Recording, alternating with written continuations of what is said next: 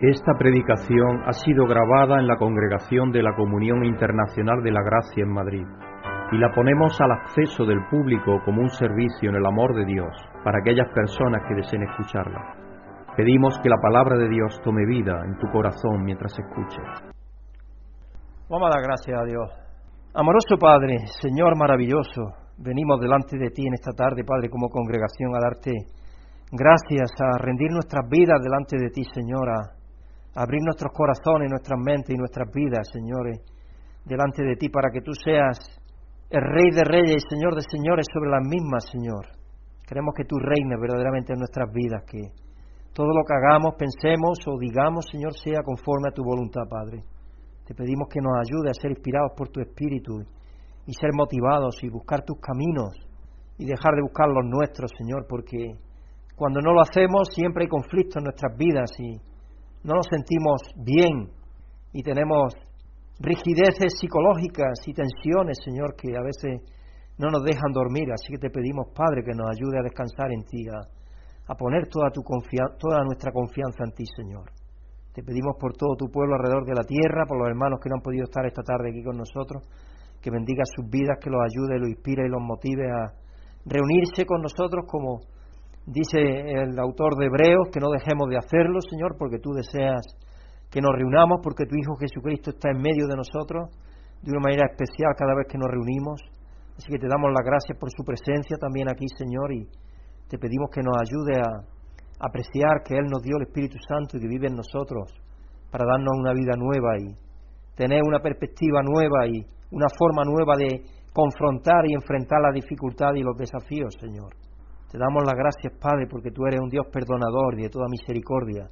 Sabemos que por nosotros mismos no somos dignos ni siquiera de calzar tus zapatos, Señor, pero tu Padre eres el que nos ha llevado a ti por medio de tu Hijo Jesucristo, en un acto de amor el más sublime que ha habido, un amor inagotable, inextinguible, y un amor, Señor, inmarcesible, que no cambia.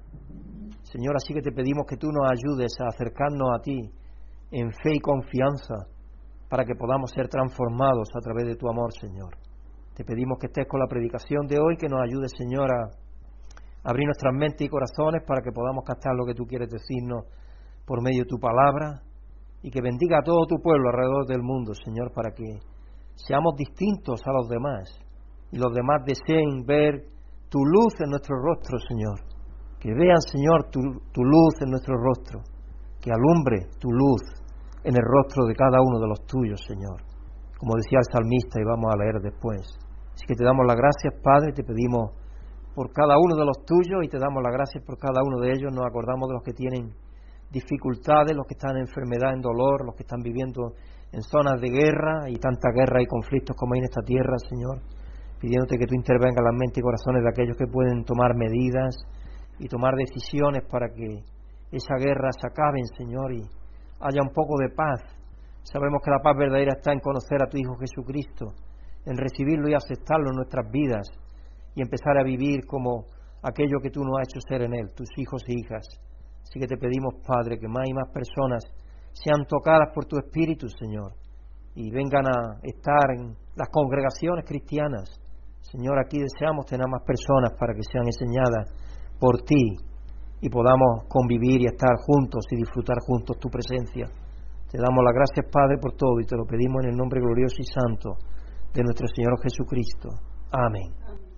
Vamos a ir, hermano, al Salmo 67 y vamos a leer, vamos a leer el Salmo completo. Salmo 67, 1 al 7. Como tenéis mascarilla todos, yo voy a hacer algo hoy. Me voy a quitar mi mascarilla para que veáis el rostro limpio que tengo. Como tenéis todos mascarilla aquí predicando, así me van a entender mejor también los que están escuchando. Así que es un privilegio poder predicar sin mascarilla, por fin. Gloria a Dios. Y como todos tenéis, todos vosotros tenéis, así que luego después yo me la pongo. Salmo 67, 1 al 7. Dios ten compasión de nosotros, bendícenos. Dios ha de resplandecer tu rostro sobre nosotros. Y ahí está la expresión esa Selac. Detente, reflexiona lo que Dios está diciendo. Dios el que hace que nuestro rostro sea diferente, que nuestro rostro resplandezca, para que se conozcan en la tierra tus caminos y entre todas las naciones tu salvación. Que te alaben, oh Dios, los pueblos, que todos los pueblos te alaben. Alégrense y canten con júbilo las naciones, porque tú las gobiernas con rectitud. Tú guías a las naciones de la tierra. Selah, para, detente, reflexiona. Que te alaben, oh Dios, los pueblos, que todos los pueblos te alaben. Es el deseo del salmista, que todos los pueblos lleguen a alabar a Dios. La tierra dará entonces su fruto y Dios nuestro Dios nos bendecirá. Dios nos bendecirá y le temerán todos los confines de la tierra. Debemos alabar a Dios por lo que Él es y orar por las motivaciones puras y desprendidas. Pedir que, que todas las naciones le alaben porque es lo que Dios desea, porque es la forma de ser bendecidas, para que ellos sean bendecidos. Por ejemplo, hablamos de la guerra de Ucrania, la guerra de Rusia contra Ucrania, de todo el conflicto que hay ahí. Todo eso es, anida en los corazones de los hombres. Ahí donde está anidada la guerra, en las injusticias y en los corazones de los hombres. Deseamos bendiciones no para amasarlas para nosotros, sino para compartirlas con toda la humanidad. No pidas que Dios resplandezca en ti solamente. Si eso lo haces, errarás. Pide que Dios resplandezca tu rostro para que puedas reflejarlo y pasarlo a otros. Y el Señor se convertirá en tu luz eterna, que pondrá fin a tu lamento. El salmo que nos llama a adorar es un canto de alabanza y de acción de gracias al Señor, que incluye una oración para que todas las personas de todas las naciones se unan en alabanza a Dios. Sabemos que eso va a llegar a un futuro cuando sea realidad en la plenitud del reino de Dios, pero el deseo de cada uno de nosotros, si ya el salmista era el deseo, ¿cuánto más de cada uno de nosotros? Que Dios habita en nosotros y es lo que quiere que haya unidad dentro de su cuerpo primero que nada y después de su cuerpo que eso vaya más y más creciendo hasta que llene toda la tierra, como sabemos que es el deseo de Dios. Así que vamos a darle gracias a Dios porque en verdad ha hecho resplandecer su rostro en nosotros por medio de Jesucristo. Cuando Jesucristo viene a vivir en nosotros, Él hace resplandecer la verdadera luz, la luz de Dios. Y entonces por eso es que eh, siempre Pablo le aconseja a Timoteo que no a Tito le dice que, no apague su luz, la luz que hay en él, la luz de Cristo, la luz del Espíritu Santo que vive en nosotros. Padre, te damos gracias por tu Hijo Jesucristo que a través de su muerte y resurrección pagó por nuestros pecados y nos hizo justos, hizo posible que fuéramos santos delante de ti, Señor, y que tú nos dieras el Espíritu Santo para vivir en nosotros. Padre, Hijo y Espíritu Santo viviendo en nosotros. Y eso hace que resplandezca el rostro de Dios en nosotros, Señor. Que aparezca esa luz maravillosa que apareció allí cuando Moisés ascendió a la montaña del monte Sinaí a recibir la ley y que ni siquiera podían mirar al pueblo de Israel del gran resplandor que tenía, Señor, porque era tu gloria la que estaba expresada. Señor, hoy tú expresas tu gloria de otra manera, en nuestra alegría, en nuestro gozo, en nuestra seguridad, nuestra confianza en ti. Así que te damos las gracias, Padre, por hacer resplandecer tu rostro en nosotros. Y te pedimos que nos ayudes, Padre, a, dar a conocer esa luz tuya a todos los que nos rodean en esta tierra, para que sepan que tú eres y que verdaderamente amas a todos los que has creado. Te damos las gracias, Padre, y te lo pedimos en el nombre santo y bendito y glorioso de nuestro Señor Jesucristo. Amén. Vamos a unirnos al salmista pidiendo que todos los pueblos conozcan sus caminos y lo alaben, porque no solamente se quede en nosotros, sino que todos los pueblos de la tierra le conozcan y le alaben. Amoroso Dios, como dice el salmista, el deseo nosotros, de nosotros es mucho más profundo aún, porque es el deseo tuyo, el deseo de tu amor en nosotros, Señor. Que más personas te conozcan, Señor, que todo, todo el mundo te alabe, Señor. Que los corazones sean cambiados, que sean compungidos, Señor, y que vengan a, reconocer lo que tú has hecho por ellos en tu Hijo Jesucristo y vengan a alabarte y adorarte, Señor, y a cambiar para caminar hacia aquello que tú le has dado y lo ha hecho ser en tu Hijo. Señor, te pedimos por todos los que tú has creado, por todas las naciones de esta tierra, por los líderes de las naciones, por cada uno de los que hay en este mundo, Señor, que lleguen a alabarte cuanto antes mejor, Señor, porque eso significará que tú reinas, que reinas sobre todos, Sí, te damos las gracias en el nombre del verdadero Rey que lo hace posible, nuestro maravilloso Señor y Salvador, nuestro amado Jesucristo. Amén. El salmista dice que entonces también vendrán a gobernar a las naciones y a guardarlas en rectitud. Así que vamos a orar que eso sea una realidad. Sabemos que va a llegar, pero cada vez que un cristiano se convierte, e, eso es ya una realidad que se va haciendo, ¿verdad?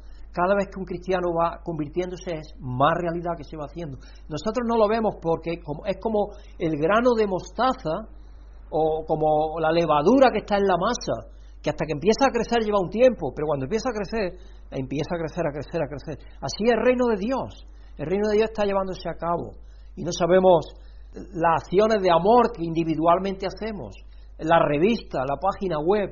Algunas veces recibimos alguna indicación de que gente se está beneficiando, está siendo bendecida, pero otras veces ni siquiera recibimos eso. Pero ¿cuánta gente se estará siendo bendecida? Pues no lo sabemos, pero Dios lo sabe.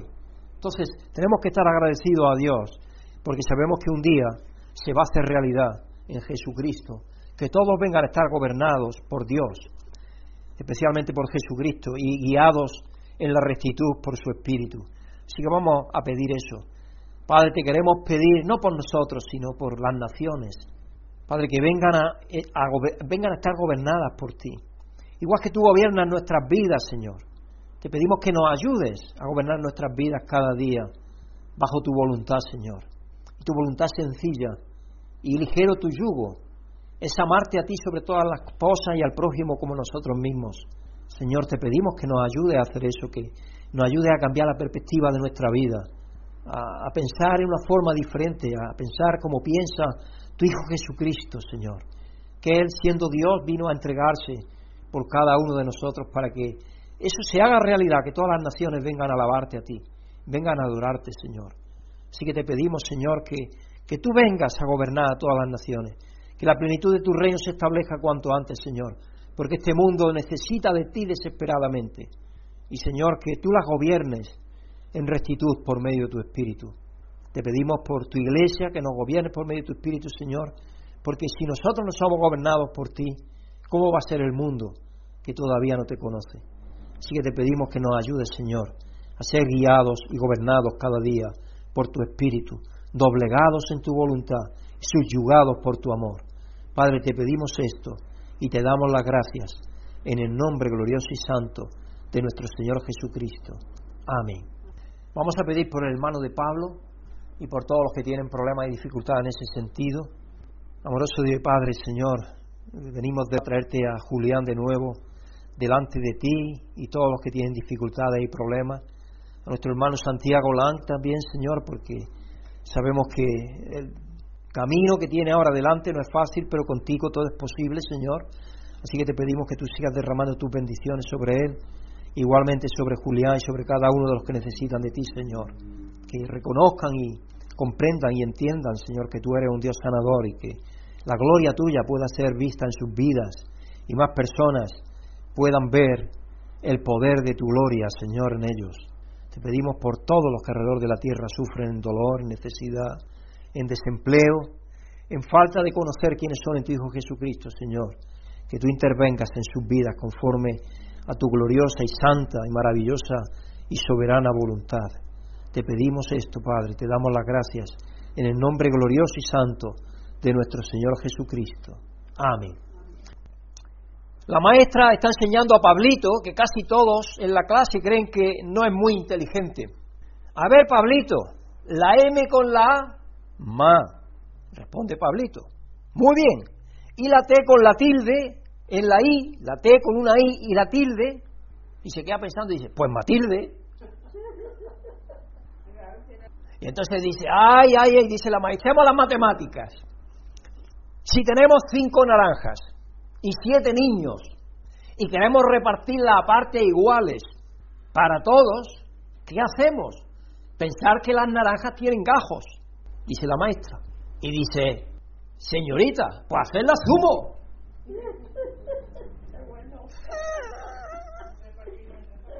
Así que la maestra le dio aprobado.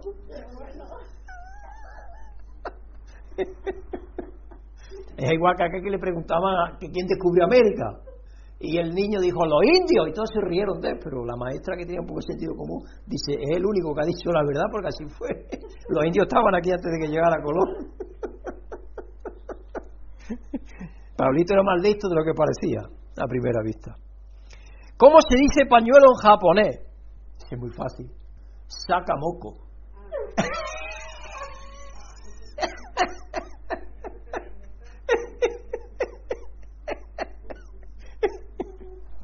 ¿Cómo se dice disparo en árabe? Ahí va la bala.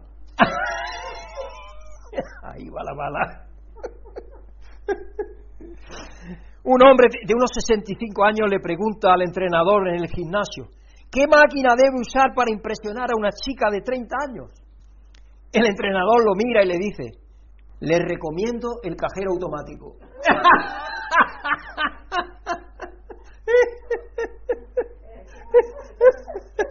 es que más impresiona. Es que más impresiona. El tema de esta semana es la hospitalidad del Señor. La sección del libro de Hechos 16, verso 9 al 15, registra la hospitalidad de Lidia. Sabéis que Lidia ayudó a la iglesia y de hecho ayudó a levantar a muchas iglesias en diferentes lugares, especialmente apoyando a Pablo en su ministerio, como respuesta a lo que el Señor le abrió en su corazón. El texto del Evangelio de Juan hoy 14, 23 al 29 registra las palabras de Jesús con respecto a los que viven en el amor del Padre.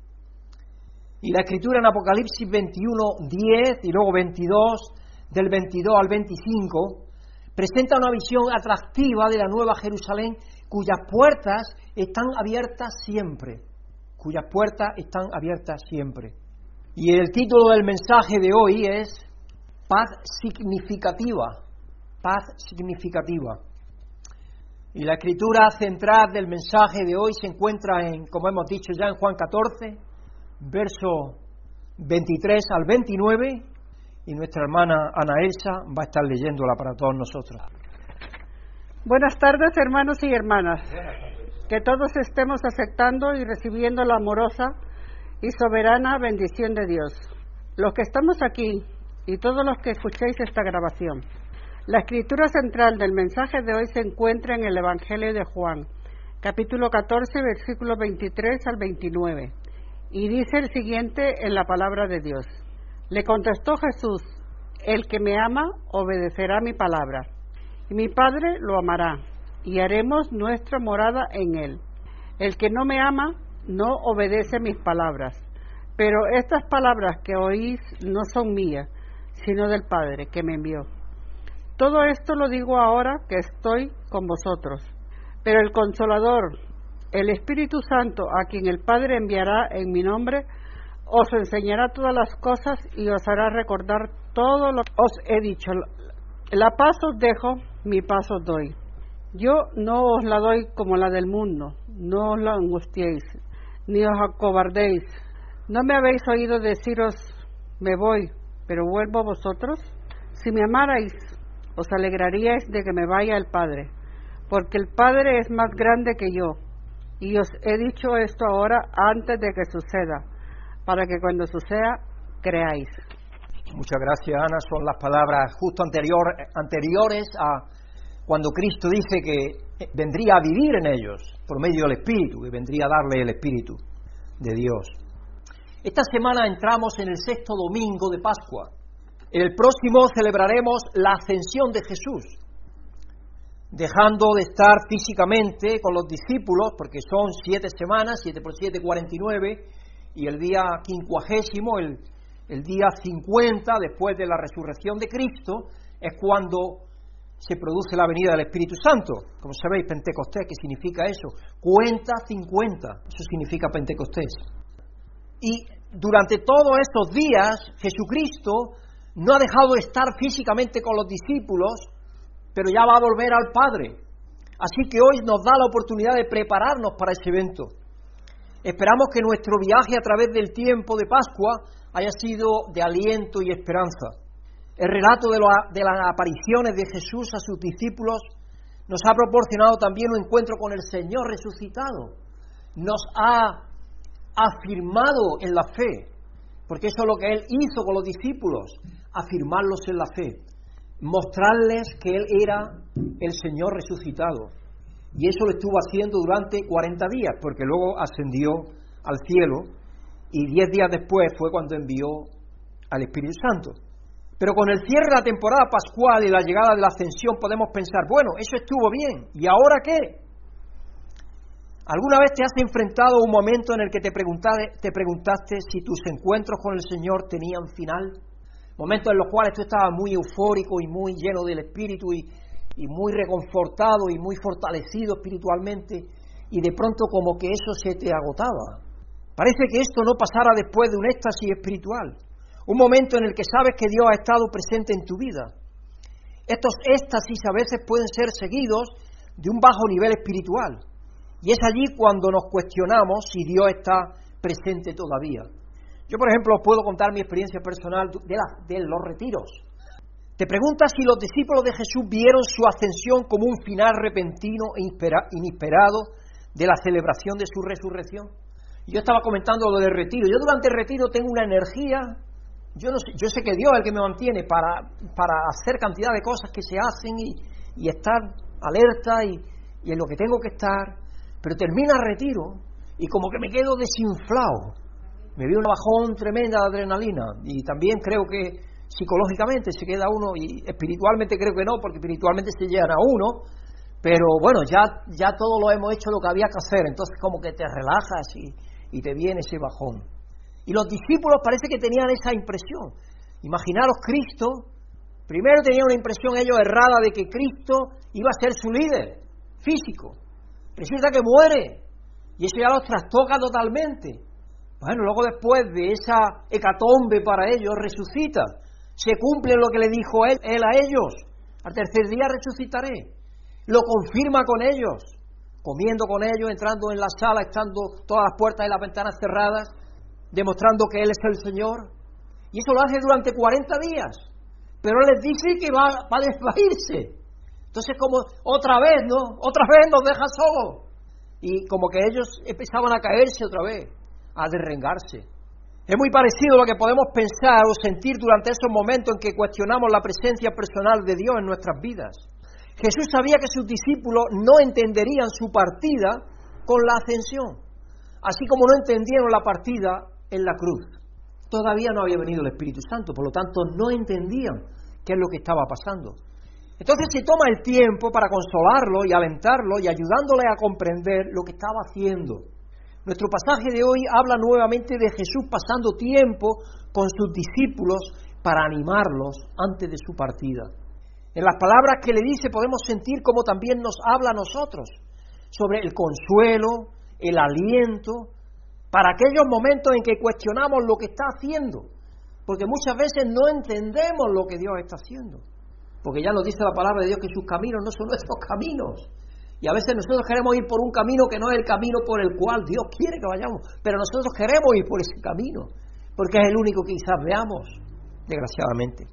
Ahí en Juan 14, verso 23 al 24, le contestó Jesús, el que me ama obedecerá mi palabra y mi Padre lo amará. Y haremos nuestra morada en él. No solamente Jesús, también el Espíritu Santo ellos ya estarían preguntándose qué es lo que está diciendo este. Haremos nuestra morada. Porque ellos tienen todavía una mentalidad de Dios único. No sé cómo interpretarían a Jesucristo, si es que lo interpretaban de alguna manera. Posiblemente interpretarían que Jesucristo y el Padre eran la misma persona, posiblemente. Todavía no entendían ellos la forma en la cual había que entender la naturaleza de Dios. El que no me ama no obedece mi palabra. Pero estas palabras que oís no son mías, sino del Padre que me envió. El pasaje comienza con le contestó Jesús. Entonces primero debemos entender el contexto para saber a qué está respondiendo antes de continuar. El contexto de este pasaje es la conversación que Jesús está teniendo con los discípulos en la mesa del Señor, en esa última cena que tuvo Jesucristo con los discípulos antes de ser entregado. Les ha dicho que se va. Judas, no el Jariote, Está perplejo, no sabe qué pensar. Judas Tadeo creo que es. Él junto con los otros discípulos pensó que Jesús se iba a revelar como el campeón de Israel. Todavía tenían esa idea. Bueno, ahora con más razón que tú vienes y eres, puedes entrar aquí mientras las puertas están cerradas. Puedes tomar cuerpo cuando quieras, cuando quieras te vas. Y, porque había estado con los discípulos de Maú y de, pronto estaba ahí con los otros en el cenáculo y todo eso ellos estaban tratando de ponerlo juntos dice, bueno, con más razón todavía vas a ser nuestro líder. Todavía estaban ellos afirmándose en esa idea de que Jesucristo, lo que iba a hacer el Mesías, lo que iba a hacer era liberarlos de la tiranía romana, restaurando el poder de los judíos. La pregunta de Judas es, Señor, ¿por qué quieres mostrarte a nosotros y no al mundo? Bueno, ellos pensaban que era al mundo el que había que cambiar y transformar y, realmente decir que Israel es la nación número uno de, Dios y, que todas las naciones tenían que venir a adorar y toda la idea aquella que David tenía. ¿Alguna vez has tenido esa pregunta? Yo he oído más de una vez esa pregunta, incluso me la he hecho yo. ¿Por qué Señor no llama a más personas? ¿Por qué no, no tocas más corazones? Y uno no entiende a veces por qué es. Pero Dios lo sabe. Indiscutiblemente cuando no es el tiempo, Dios no va a tocar el corazón, porque si no es el tiempo, Dios nos llama a cada uno de nosotros en el mejor tiempo, en el tiempo que Él sabe que vamos a responderle. Cuando Él sabe que no vamos a responder, no, no, no nos toca el corazón, porque Dios quiere lo mejor para nosotros. Es igual que si tú le quisieras dar un coche a un niño con siete años o con diez, no, no sabría conducirlo. Entonces, Él te lo pedirá, hay niños que lo piden, con 10, 12 años piden ya un coche de verdad. Pero el padre que tiene inteligencia no se lo va a dar, porque sería la muerte para él. Igualmente pasa con Dios, nuestro Padre. Él no va a llamar a alguien que todavía no está en disposición de oír, porque Dios no le ha tocado el corazón, le ha tocado la mente. Sabemos que obra de Dios. Si conocemos al Señor, sabemos que Él es realmente la verdad y la libertad. Conocemos el amor del Padre por el mundo entero. También sabemos que lo que el mundo presenta como amor es un triste sustituto. Pero la gente quiere estar bien haciendo su camino.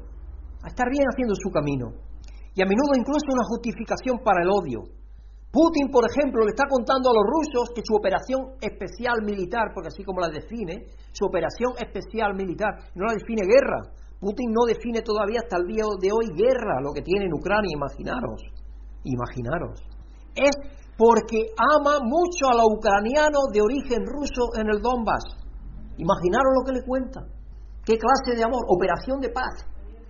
Y está dejado todo arrasado todo. Bueno, sí, ahí el que es de origen ruso como el que no es, ahí se le va a quedar todo planchado yo no sé, no sé, que el que espera que luego lo reciban ahí con pesitos, es que no sé. Pero yo no sé si él se creerá eso en su mente, porque puede estar enfermo, tan, tan, puede estar ah, paranoico.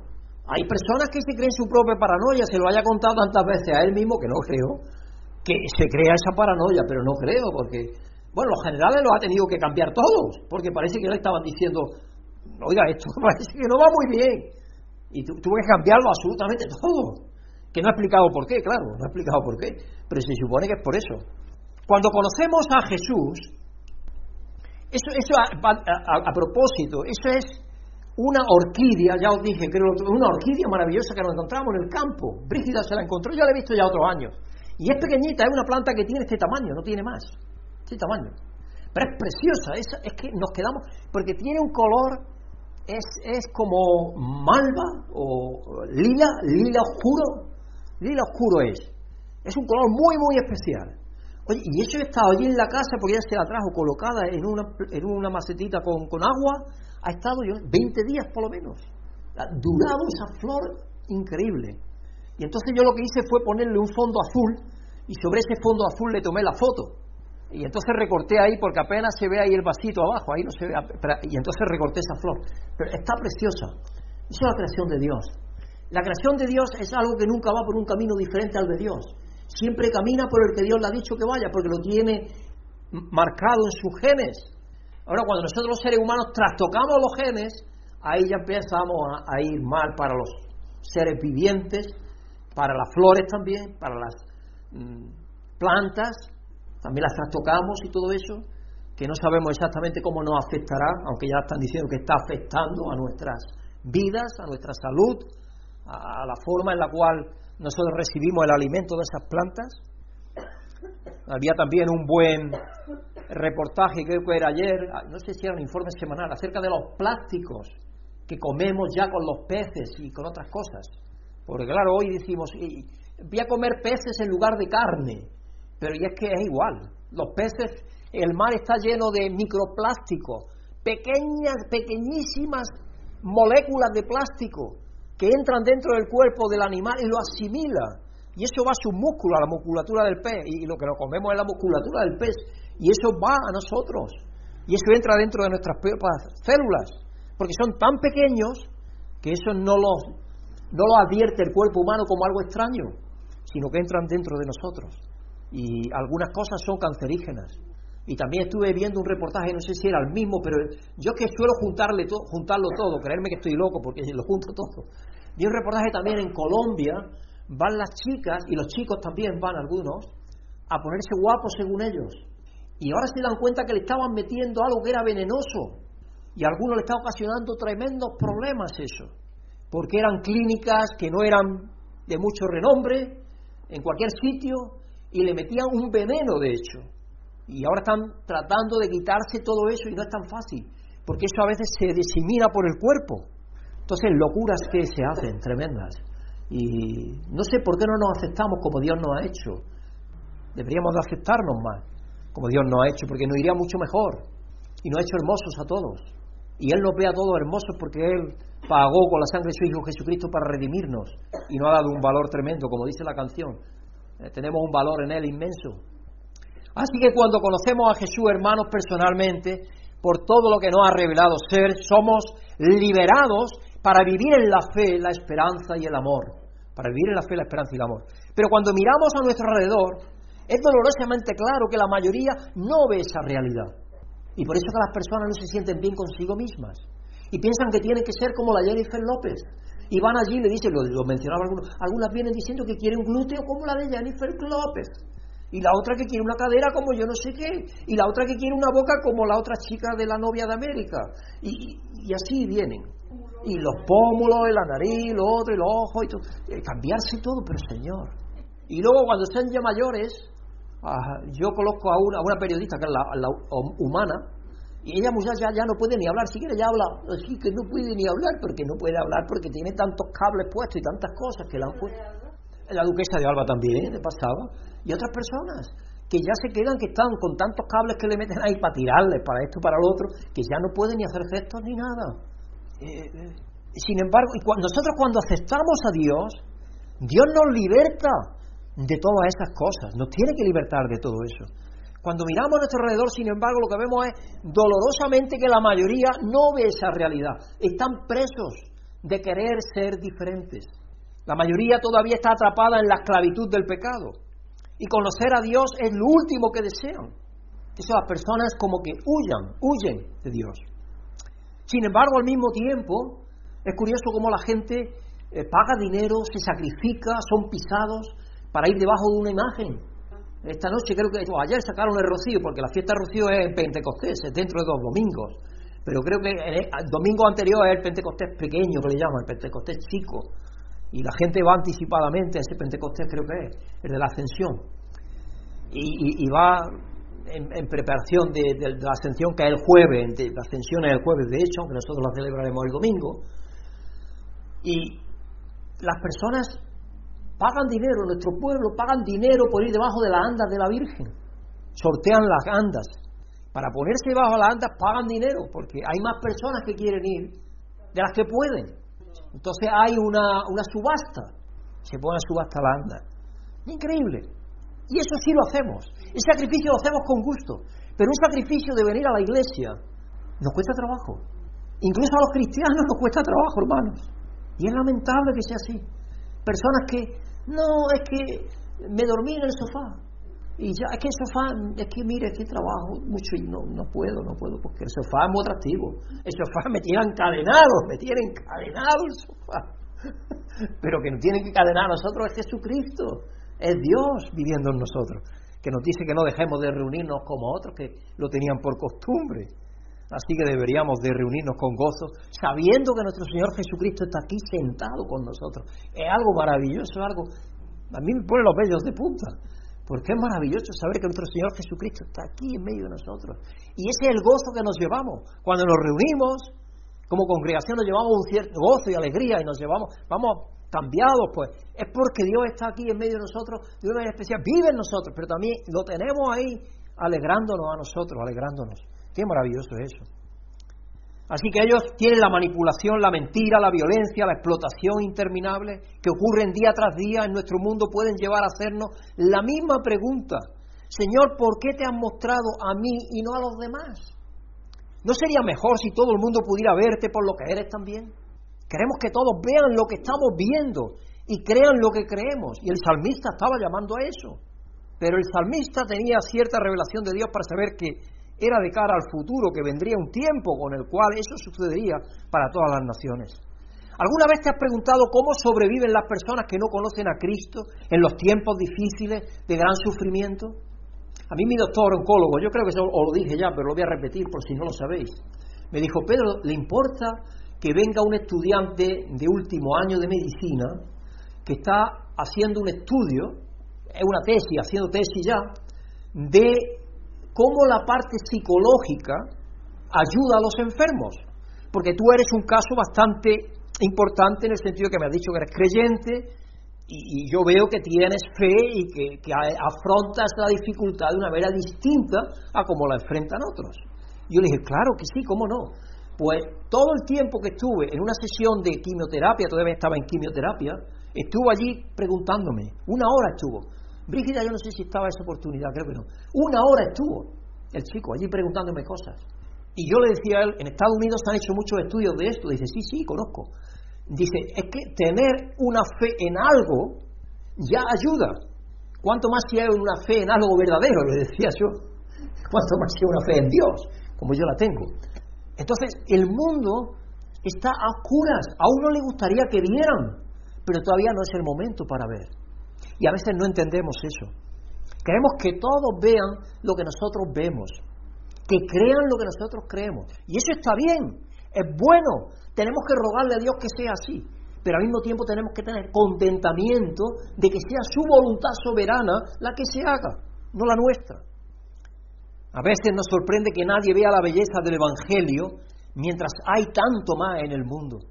Pero eso sucede también con las cosas naturales. Quizás hay personas que ven esa flor y no la ven, pasa para ellos desapercibida. O una buena música y no la escuchan. A veces pasa eso. Hay personas que por lo que sea, pues no sé, la música clásica, por lo mejor no le dice nada. Y eso está bien porque a lo mejor dice la música rock, también es música. Pero una buena pieza de música clásica es algo tremendo porque es que no es algo de tus razones, va a tu corazón, va a tu mente, va, es algo que te, te mueve, te mueve, es, te pone en motivación te motiva más alegría, más tristeza, a levantarte, depende de qué pieza de música es, va a lo más íntimo de tu ser, pero tienes que experimentar eso. Y quizás tiene un aprendizaje, claro, tienes que someterte a eso un poco de tiempo hasta que empiezas a captar lo que eso es, porque el oído no está acostumbrado quizás a eso. Pero claro, cuando estamos pensando en eso, recordamos nuestra propia oscuridad de la que fuimos llamados a salir. Nosotros en un pasado estábamos también en la misma situación y a veces se nos olvida. Sabemos que el Espíritu debe abrir sus ojos como lo hizo con los nuestros. Entonces preguntamos cómo lo hizo Judas Tadeo. Señor, ¿por qué pretendes mostrarte a nosotros y no al mundo? Esa es la pregunta que ellos le planteaban. Porque la idea que todavía tenía es, Judas todavía tenía la idea de Tú que eres el Mesías, que has demostrado que eres el Señor, que puede atravesar las paredes, que has resucitado, que eres poderoso, con más razones para que tú te erijas en soberano de las naciones y traigas a Israel a la grandeza que tuvo con David, porque eso es lo que le enseñaban en la sinagoga. Claro, lo que ellos tenían en su mente. Pero también podemos identificarnos con los discípulos que se habían reunido alrededor de la mesa junto a Jesús. Pensaron que se había apuntado a algo más grande que ellos mismos. Ellos estuvieron toda la idea pensando, a ver si yo puedo colocarme a la derecha y yo a la izquierda. Incluso la madre de eh, los hijos del trueno también estaban pidiéndole, para sus hijos, a Jesús estaba pidiéndole eso, la mujer. Porque también ella creía eso, que Jesucristo iba a traer algo más grande que ellos y que verdaderamente iban a tener posiciones de autoridad y de, tener poder. Pensaron que iban a ser parte de Jesús derrocando el gobierno romano, liberando a Israel. Pero si Jesús estaba hablando de irse, entonces su sueño de ser parte de ese movimiento histórico estaba llegando a su fin. ¿Qué estaba pasando? Como cualquier otro ser humano en el planeta, queremos ser parte de algo más grande que nosotros mismos. deseamos ser parte de algo que sea significativo. No queremos simplemente vivir vidas mediocres, queremos significado. ¿Vosotros sabéis que, por ejemplo, es mucho más fácil que un creyente se quede en una iglesia grande que en una pequeña? Una persona que viene y entra a una iglesia donde la iglesia no es grande, esa persona es más difícil que se quede en la iglesia que una persona que viene a una iglesia grande. ¿Y sabéis por qué? Porque generalmente todavía no busca solo espiritual, posiblemente en ella o en él hay una mezcla de espiritual y físico. Busca conexiones de trabajo, de amistad, si es una chica joven a ver con quién me caso, si es un chico joven a ver con quién me caso. Todo eso son cosas que están amalgamadas todas juntas, que posiblemente en una iglesia más grande sí le da la posibilidad de que eso lo encuentre. Pero Dios quiere a las iglesias pequeñas, hermanos, también. Y por eso es que permite que tengamos ese ministerio que tenemos de la página web tan hermosa. Ya vamos por 104.000 visitas a la página web. Y de la revista Verdad y Vida, que ahora hace dos días o tres, Rosa, a la cual agradezco, en vez de Segura, nos mandó, creo de dos suscriptores, creo que ha mandado ahora nota, así que ella está haciendo una labor, porque ella en la página web que tiene, casi toda está haciendo la labor de poner la revista y están llegando algunas suscripciones a través de la labor que ella está haciendo. Así que pedimos que Dios la bendiga y que la ayude también y la recompense por ello. Así que deseamos ser parte de algo grande, eso todos los seres humanos queremos serlo. No queremos simplemente vivir vidas mediocres, queremos significado, por tanto buscamos significado en todo tipo de formas que normalmente nos, dejen, nos dejan vacíos. Puedes pensar en un momento en el que te conformaste con menos. ¿Alguna vez te has conformado con menos en tus relaciones? Posiblemente. Yo no tuve novias, solamente a Brígida, pero sí conocí amigas, porque tenía grupo de teatro y todo eso, tenía bastante amistad con mucha gente. Pero yo estoy ahora cada día más seguro que si hubiese elegido a otra persona que a Brígida, me hubiese conformado con algo menos que lo que Dios tenía preparado para mí, que era para ella.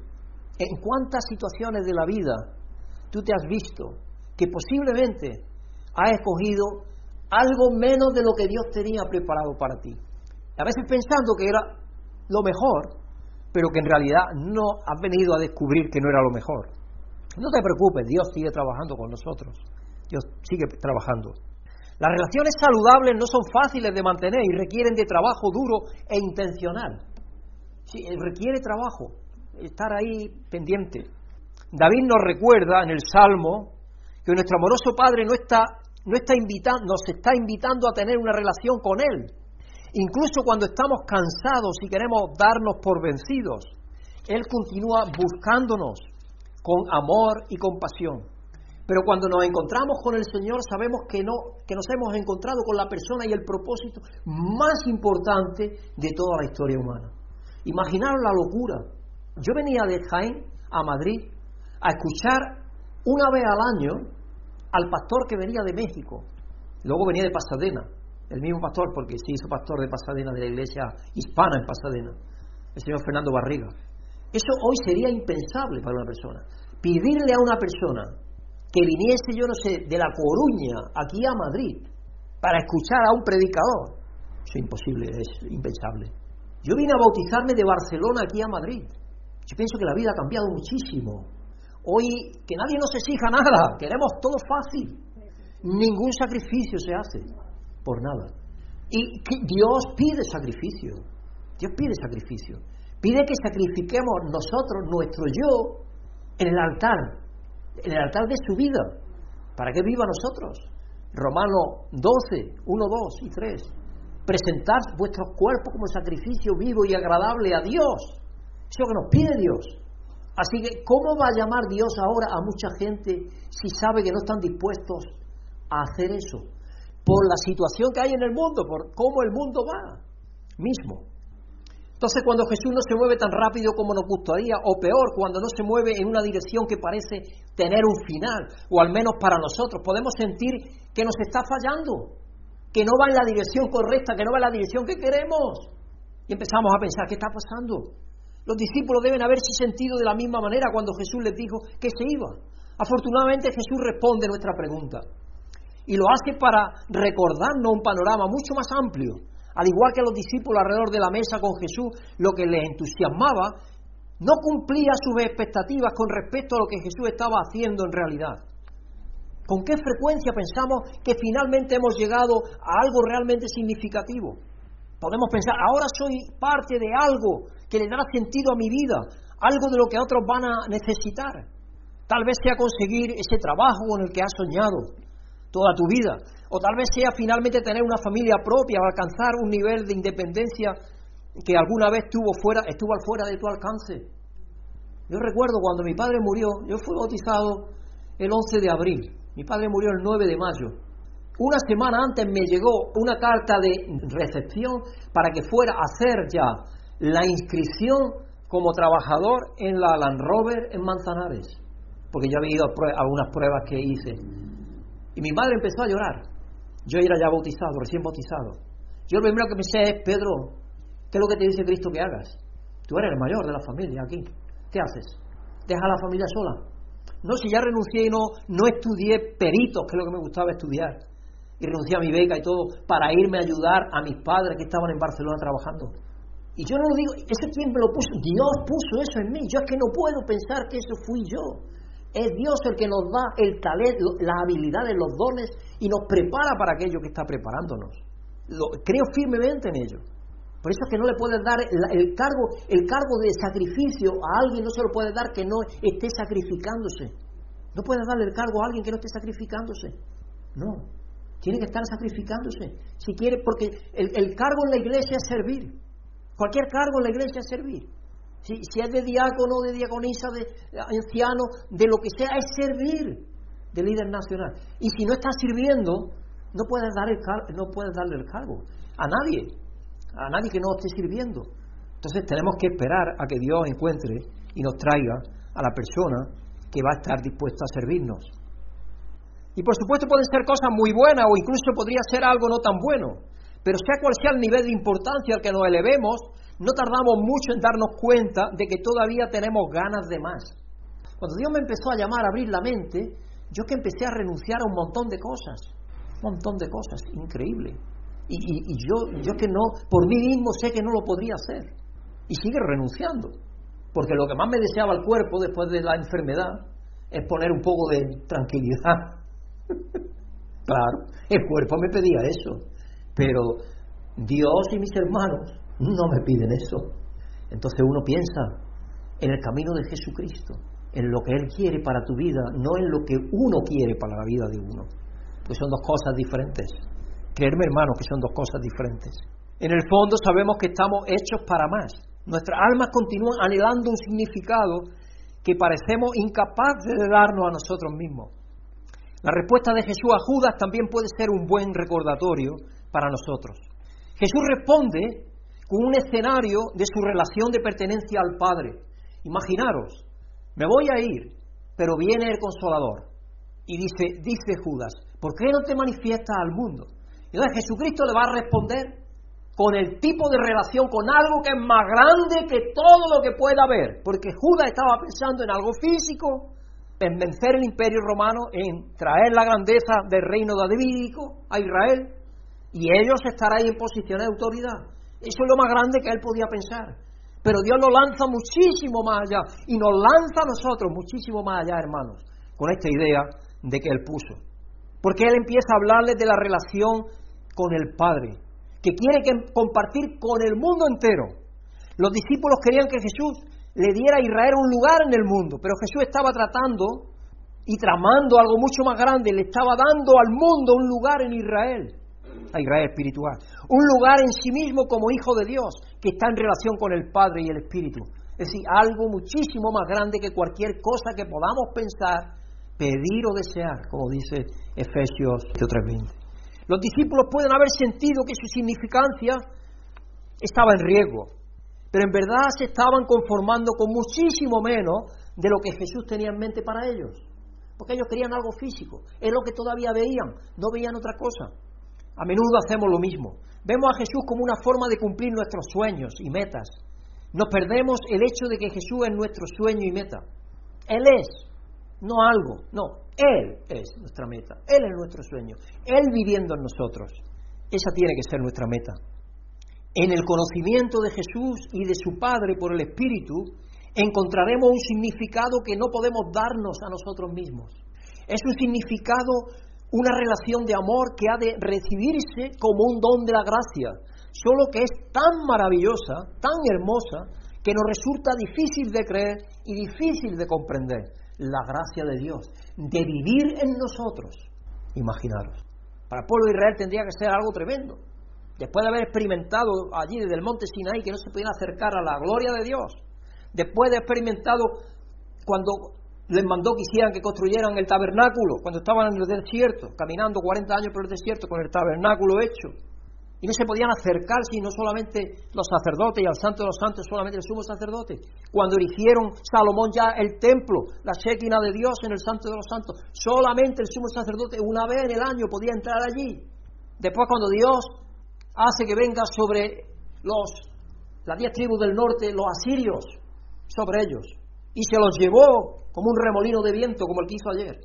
Y luego vino porque no cumplieron porque los profetas le dijeron, lo mismo va a pasar con Judá si seguían vuestros caminos. Y vino sobre Judá el cautiverio y se lo llevaron los babilonios. Y ahí ya se acabó la grandeza de Israel, porque la grandeza de Israel estaba en la presencia de Dios en medio de ellos. Ahí empezó todo a achicarse.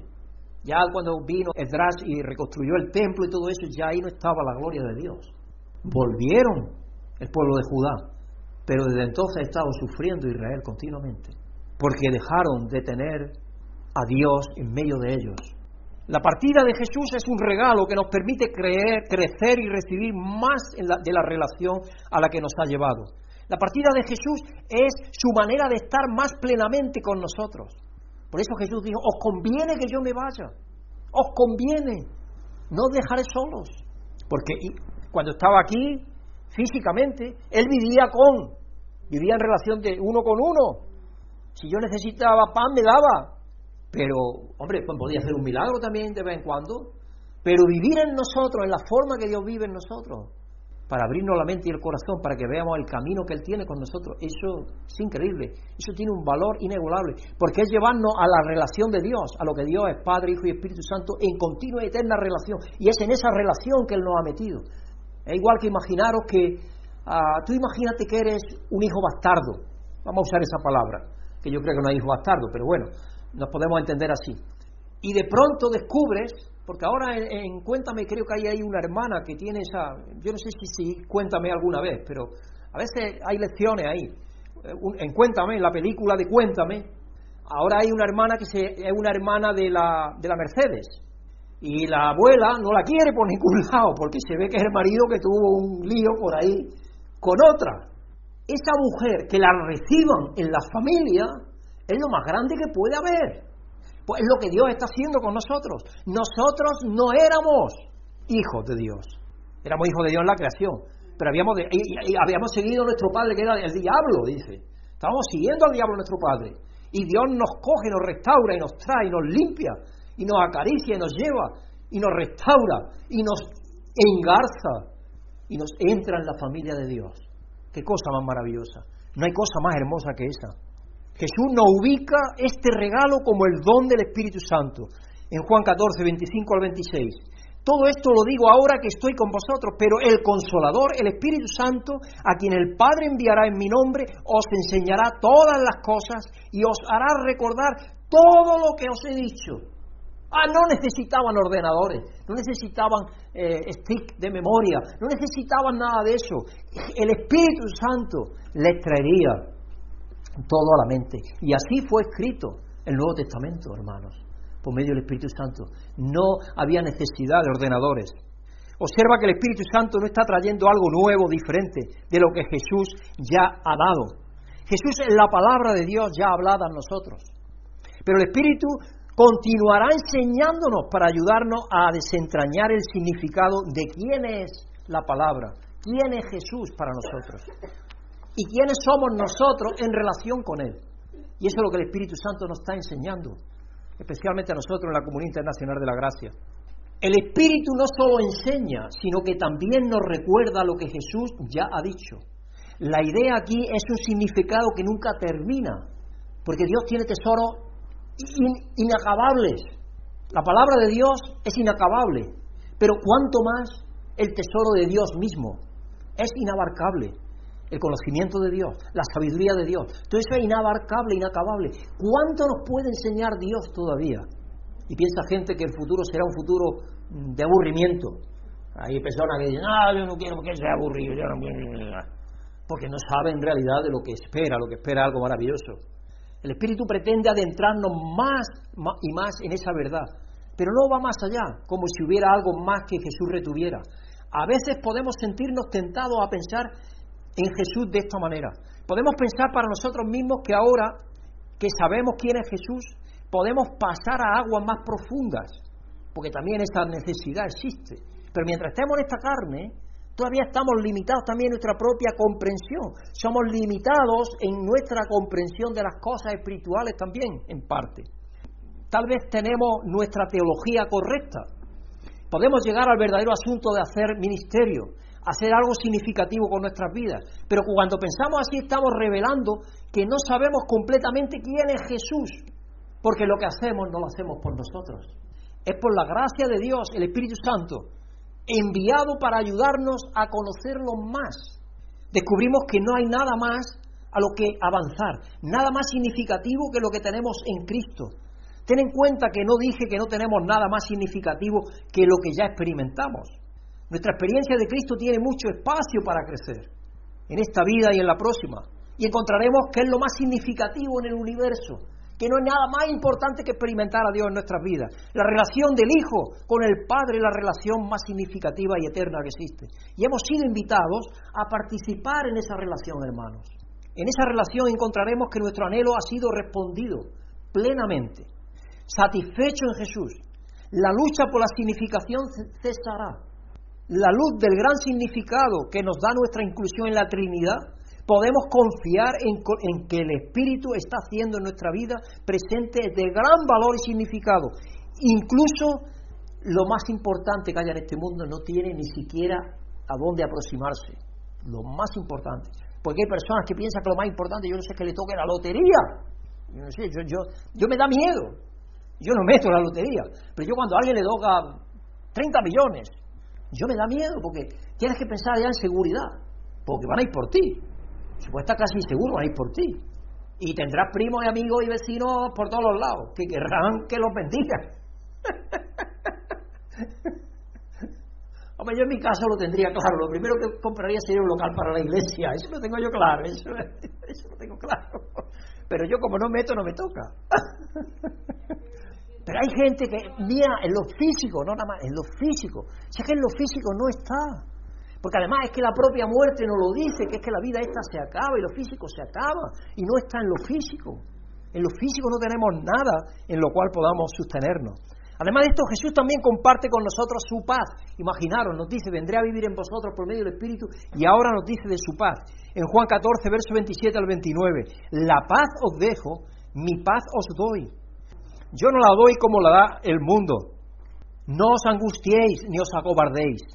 Ya me habéis oído deciros, me voy pero vuelvo a vosotros. Sí, estaba vez tras vez tras vez diciéndole que no, va no voy a dejar huérfanos, que vengo a vosotros. Creer eso. Si me amáis, os alegraréis de que vaya al Padre, porque el Padre es más grande que yo. Y os he dicho esto ahora antes de que suceda, para que cuando suceda creáis cuando vino el Espíritu Santo y vieron cómo Dios seguía trabajando en ellos, la manera maravillosa en que se sentían, pudieron constatar que Dios vivía en ellos. Jesús sabía, Jesús contrastó su paz con la paz que ofrece el mundo. Lo mejor que el mundo tiene que ofrecer es un alto el fuego. Hay varios países que están tratando de traer alto el fuego ahí en, la guerra de Ucrania. Turquía es uno de los países que está tratando de traer el alto el fuego porque tiene ciertos intereses con unos y con otros porque Turquía es curioso, tiene intereses con Rusia y con la OTAN y con, la Unión Europea también. Entonces está ahí en un entente y podría hacer algo por ello. Confiamos que algún día eso suceda, cuanto antes mejor. Una paz temporal para evitar conflictos. Pero Jesús nos da una paz que continúa incluso en medio de nuestro conflicto y caos. No importa el conflicto que tengamos, podemos tener paz y seguridad en Dios. El significado que ganamos al pertenecer a Jesús va acompañado de su paz, porque nada nos separará jamás del Padre. El chico que me estaba entrevistando, este chico que tenía, estaba haciendo su tesis y estaba haciendo una tesina acerca de eso, de cómo eh, lo que tengas en tu mente psicológicamente puede afectar al estado de tu sanidad, al, estado, al progreso de tu enfermedad, ¿no? A cómo el tratamiento influye en una dirección o en otra, en lo que ellos veían. Él me dijo, dice, yo es que lo veo a usted lleno de ánimo y de energía, de vitalidad, y está aquí, yo no sé si es la cuarta o la tercera dosis de quimioterapia, y dice, otras personas están totalmente derrumbadas. Y el muchacho se sorprendió y le digo, bueno, ya te he dicho que yo soy creyente, yo creo que Dios vive en mí y si Dios quiere que yo acabe, pues acabaré, pero no voy a acabar como un trapo. Eso no, porque Dios no quiere así que yo acabe. El, niño se reía un poco, el muchacho se reía un poco, porque como sabéis yo tengo sentido del humor y yo le contaba algún cuento, alguna historia de humor también. Y dice, ¿tiene usted humor para todos? Digo, sí, sí tengo, claro. Si eso es bueno, por eso, por eso es que Dios también quiere que tengamos sentido del humor, porque Dios actúa también a través del humor para sostenernos. Jesús sabía que los discípulos Estaban desanimados y asustados porque le había dicho que se iba y que regresaría. Lo de eso de regresar ellos no lo entendían. Parece indicar que su miedo y desánimo tiene algo que ver con su amor por él. Si lo amaran, dice Jesús, se alegrarían de que regresara al Padre. Parece que el amor de los discípulos que tienen por Jesús es un amor posesivo. ¿Os acordáis de María Magdalena cuando quiso retenerlo? Jesús, cuando le dijo a María, voy a mi Padre y a su Padre, pero ella, al cogerlo, era, no sé si, un amor de alguna manera posesivo, que es el amor que tienen, por ejemplo, las madres, que es el amor más grande que hay aquí, mejor, por sus hijos, pero es posesivo también. Porque los hijos los aman las madres de una manera que nosotros los hombres no podemos amarlo, tan grande, pero es porque es parte de vosotros, parte de vosotras más que de nosotros. De nosotros no lo sentimos así, porque dejamos las semillas punto, pero es de vosotros. Hoy estaba hablando algo curioso también. Es que cuando, cuando me pongo a predicar me vienen tantas ideas a la cabeza. Hoy estaban hablando del matrimonio. Hoy las parejas ya ni se casan ni nada. Lo que hacen es comprometerse para una noche. Yo estaba diciendo más y más. Era increíble el porcentaje tan inmenso que estaban diciendo que es lo que hoy está sucediendo. Para un encuentro ocasional, que ya no se tiene ese criterio de ah, eh, relacionarse comprometidos, de tener una relación de compromiso, no. Es ya, ni siquiera mientras funcione esto, no, no, ni siquiera eso. Es porque este tío guapo me gusta o esta mujer guapa me gusta y aquí te encuentro y aquí palo te doy. Y es increíble. Y estaban hablando de eso, de los jóvenes, porque estaban haciendo encuestas y eso es lo que estaban encontrando, más y más. Y, creo que estaban diciendo que la pandemia eh, había ayudado a pensar más en esa dirección.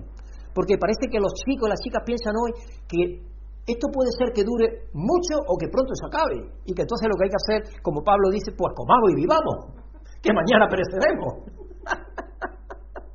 si no creemos en que hay vida después, en que hay resurrección, pues comamos y bebamos, dice el apóstol Pablo. Y parece que ellos están pensando también así. Y yo es increíble porque escucho las noticias a ver qué es lo que hay en el ambiente. Yo capto lo que hay en el ambiente, gracias a Dios me da esa percepción, y, veo que el ambiente está muy, muy enrarecido para escuchar a Dios, cada día más enrarecido para escuchar a Dios, desgraciadamente. Pero el amor que Jesús nos da significa que confiamos en Él, en lo que Él nos dice. Se necesita irse, incluso podemos alegrarnos, incluso si no entendemos completamente por qué, porque sabemos que al final será por nuestro bien, aunque no lo entendamos totalmente. ¿Qué es lo que pasa cuando uno puede estar pasando por un desafío? Yo no lo entiendo, Señor, pero tú sabes por qué. Tú sabes por qué, Señor. Así que te doy gracias aún en medio del desafío que estoy pasando, sea el que sea. Por eso que dice el apóstol Pablo, da gracias a Dios en todo, no solamente en lo bueno, en todo lo que nos acontece, en todo. A veces se nos olvida hacer eso. Esto no significa que no estemos tristes por su partida, pero es una tristeza que encaja con la paz y el gozo subyacente que vienen de confiar en Jesús como Señor y Salvador. Jesús y su Padre no hacen nada en nuestro prejuicio. Nada que nos vaya a hacer mal hace Dios. Amar a Jesús y a su Padre es una paz y una libertad a una escala que el mundo desconoce totalmente, el mundo no conoce esa paz. Nunca podrá ofrecernos el mundo eso, nunca absolutamente. Incluso este amor es un don de la gracia de Dios. Observa cómo termina Jesús este pasaje. Les está diciendo a los discípulos que se va por un buen propósito. tiene la intención de edificar su fe, de edificar su fe. ¿Con qué frecuencia nos abstenemos de contarle a alguien una noticia que no quiere escuchar, pero que necesita escuchar por su propio bien? Simplemente porque no queremos molestarlo o herir sus sentimientos. ¿Te ha pasado eso? Sabemos que lo que le vamos a decir es bueno y que le viene bien, pero a veces nos abstenemos de hacerlo porque sabemos que lo que le vamos a decir va a herir sus sentimientos. Pero Dios no es así. Dios lo que nos tiene que decir, nos lo dice. Y lo que tiene que permitir que nos suceda, lo permite. Y esa es la disciplina del Señor. La disciplina del Señor. Y tenemos que recibirla con agrado. Afortunadamente nuestro Señor nos ama lo suficiente como para transformar nuestros sentimientos y dejar atrás los que son fugaces a fin de edificar nuestra fe en lo que es permanente. Jesús está comprometido para llevarnos a su paz significativa con su Padre, que comparte con nosotros por el Espíritu. Por eso, hermano, es que el título del mensaje de hoy es esa paz significativa, importante podemos decir, tremendamente importante la paz que Dios nos da. Porque la paz que Dios nos da tiene que ver con nuestra comprensión de lo que Él es y de lo que nosotros somos en Él. Así que disfrutemos de la realidad que Dios nos ha hecho ser en Jesucristo y compartamos su amor con todo aquello que viene a encontrarse en nuestras vidas. Amén. Le vamos a pedir a nuestra hermana Maribí que venga aquí al frente a despedirnos en oración. Padre nuestro, te damos las gracias por el amor tan incondicional que tú nos das, por todo lo que tú representas, lo que tú eres en nuestras vidas, Señor. Y estamos agradecidos, aunque a veces no, no entendemos qué es lo que, lo que pasa, lo que nos acontece, Señor. Solamente tú sabes y por eso mm, te queremos pedir que tu espíritu nos aliente, eh, nos guíe y podamos saber en, en cada momento qué es lo que tú quieres para cada uno de nosotros, que no nos desviemos de lo que tú eh, has proyectado para nuestras vidas, Señor. Así que, Padre, te rogamos y te pedimos que tu, que tu espíritu esté eh, siempre, siempre, y que podamos entenderte todo aquello que a veces no entendemos por qué nos ocurre, por qué has puesto eso en nuestros caminos, por qué a mí, Señor, muchas veces nos preguntamos. Así que, Padre, en nombre de tu Hijo Jesucristo, atiende nuestros ruegos. Amén. Si has sentido la bendición de Dios por medio de esta predicación, agradecemos tus oraciones y apoyo para que este ministerio pueda seguir siendo usado por Dios para bendecir a otros. Pedimos que el amor y la paz de Dios, que sobrepasa todo conocimiento, llenen tu vida.